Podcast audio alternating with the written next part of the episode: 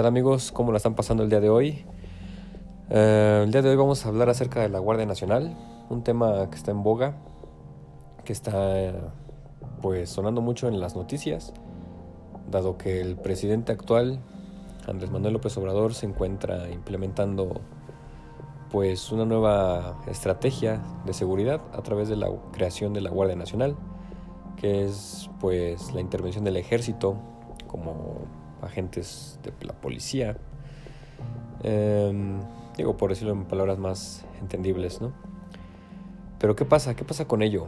A muchos nos incomoda, a muchos nos causa, pues, nos da igual, nos causa curiosidad, me incluyo en los que les causa curiosidad. Em, de hecho, decidí elaborar un video acerca de la Guardia Nacional y sus intervenciones en el metro de la Ciudad de México. Pueden ir a checarlo al canal, ahí en YouTube. Saldrá este día miércoles. Eh, pero bueno, basta de comerciales, anuncios. Eh, ¿Qué pasa con nosotros? ¿Qué, ¿Qué tiene que ver con nuestra formación psíquica, emocional, personal? La Guardia Nacional. ¿Por qué, ¿Por qué se ha implementado eso? ¿Qué conflicto habrá ahí de fondo en nosotros como seres sociales o seres humanos, em, vaya, pues me atrevo a decir que es un conflicto que tenemos ya de tiempo, que es un conflicto con autoridad, eh, que todos lo tenemos, todos en su mayoría lo vivimos conscientemente, algunos inconscientemente, pero revísenlo. ¿Quién tiene conflictos con la autoridad, es decir, cuando alguien les dice qué es lo que deben de hacer y que a pesar de que ustedes saben que la persona que se lo está diciendo tiene la razón, pues nos enojamos, nos molestamos y generamos reacciones ante ello y suceden eventos como la rebeldía, como el enojo, el desprecio, por esa persona. Entonces, ¿pero qué pasa en realidad? ¿Qué hay de fondo? ¿Qué de veras no podemos o no somos capaces de ponernos límites a nosotros mismos? Yo sé que es algo muy difícil, yo lo he intentado hacer. Créanme, es un trabajo arduo, sin embargo lo he podido hacer. He vencido mis resistencias en cuanto a mis deseos. ¿A qué me refiero? Pues muchas veces somos adictos a ciertas actividades. Por ejemplo, un ejemplo sencillo, común, son las compras compulsivas o el recurrir a ciertos alimentos. Vamos a relacionarlo con los alimentos, que es la base de, este, de estos podcasts.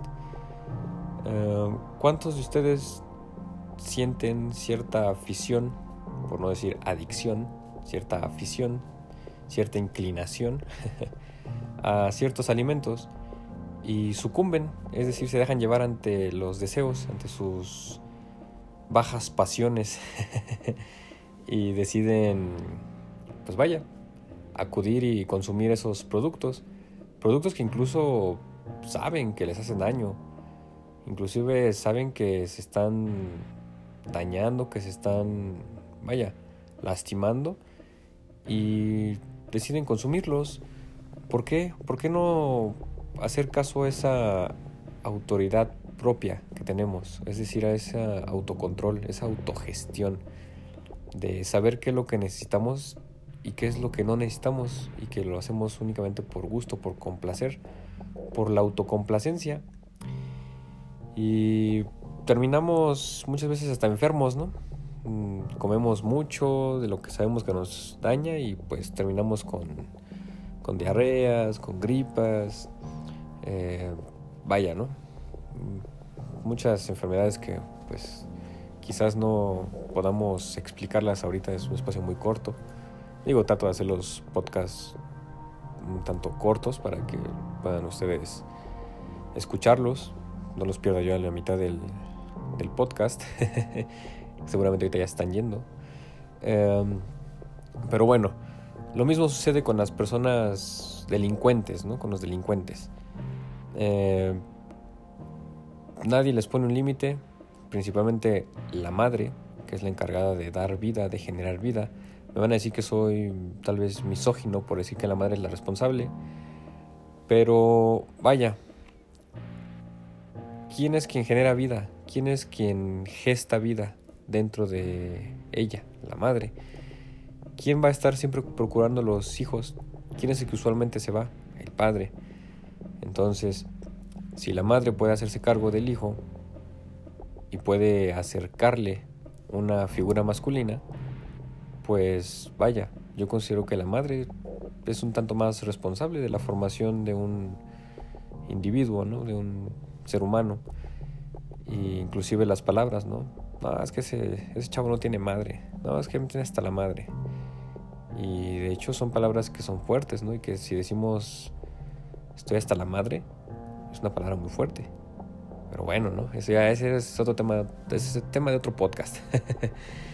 Eh, en fin, pues los delincuentes no han sido, no les han puesto un límite eh, desde sus casas, desde su educación, desde el seno familiar.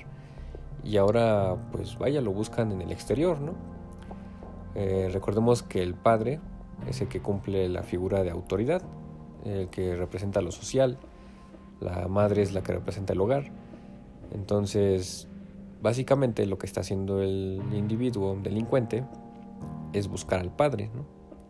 buscar a su padre que está perdido, que no le pone límites, que no está ahí, que a través de la madre pues no funge, no funge dentro de la dinámica familiar. Y pues esto se hace en grande, se hace en masa y pues la delincuencia ha crecido pues exorbitantemente. ¿Y ahora qué ha pasado? El gobierno ha tenido que intervenir, es decir, papá gobierno se está haciendo cargo de darle sus nalgadas a los delincuentes, ¿no? Tal vez de una manera un tanto agresiva para la demás gente porque ver un individuo vestido de militar pues sí es algo extraño, ¿no? Y verlo en la calle es así como decir, pues si tú eres de las fuerzas especiales para casos graves, ¿por qué estás en la ciudad, no? Si en la ciudad no hay casos graves, somos, somos personas normales, ¿no? Con conflictos.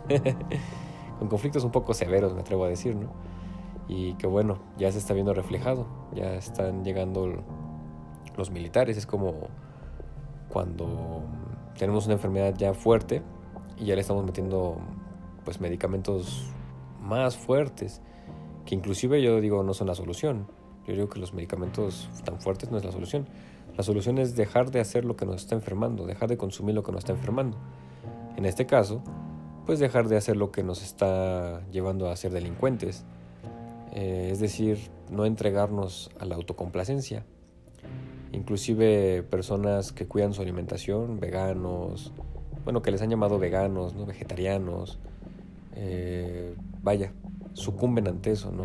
No, no, no idealicemos que una persona por ser de cierta postura social o contracultura, pues ya es algo saludable, ¿no? No, no, no, hay que cuestionar todo, todo se cuestiona.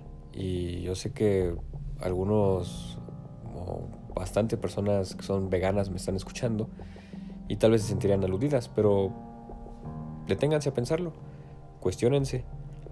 ¿A poco no se dejan llevar por esas comidas chatarras que son veganas? Y lo hacen y se enferman, y se lo saben, se dan cuenta en fin. Eh, bueno, con la delincuencia, pues yo considero que es lo mismo, ¿no? Ponernos un límite, saber qué es lo que necesitamos, qué es lo que no necesitamos, eh, y acudir a ello, realizar esas actividades, ponernos a trabajar, generar recursos, no consumir de más, no endrogarnos con las tarjetas, eh, con los créditos, con cosas que no necesitamos, eh, vivir con lo necesario, con lo que es realmente útil para nuestro bienestar. Y si es así, no vamos a tener necesidad de andar buscando robar, de andar buscando violentar a alguien porque es más que nosotros, ¿no? Eh, digo, es en sentido, vaya, no es real, ¿no? Que una persona sea más que otra, ¿no? Sino simplemente tiene más posesiones y pensamos que esa persona pues es mejor, ¿no? Cuando pues si lo ponemos en mejor o peor, pues quizás hasta es peor, ¿no? Pero bueno, no quiero caer en juicios, no quiero hacer juicios de valor entre bueno, malo, mejor, peor. Entonces yo lo dejo en sano, nocivo, porque ahí nos damos cuenta en qué nos beneficia en nuestro potencial humano y qué nos retrocede en nuestro crecimiento personal. Entonces, la salud siempre va a ser hacia el frente, siempre nos va a llevar a mejorar nuestra calidad de vida y la enfermedad, pues en ocasiones nos va a retroceder, aunque eso mismo nos va a empujar a mejorar. Pero bueno, ya también es este tema de otro podcast, cómo la enfermedad nos brinda salud. En fin, nada más lo que tenía que decir. Tal vez dije mucho y más bien tal vez hablé mucho y dije poco, pero vaya, está en cada quien el afrontar la delincuencia, a nuestro propio delincuente que tenemos dentro y ese delincuente que baja en la noche al refrigerador a ver qué hay. es ese mismo que baja en las noches a los cajeros automáticos a ver qué roba o a plena luz del día. Entonces únicamente cambian las circunstancias sociales, el modo en el que nos desempeñamos y el entorno en el que crecimos. Únicamente cambia eso, en mayor o menor medida.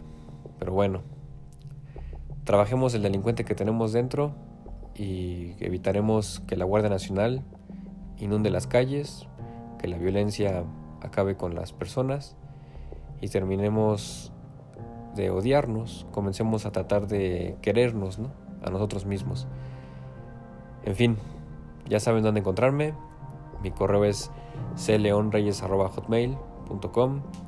Me pueden encontrar ahí en PayPal para donaciones, en mis redes sociales, Twitter, Instagram, Facebook, YouTube como Cuau al Desnudo. Recuerden, este día miércoles viene video nuevo acerca de la Guardia Nacional. No lo dejen pasar, suscríbanse a la campanita. Mm, y pues hasta la próxima.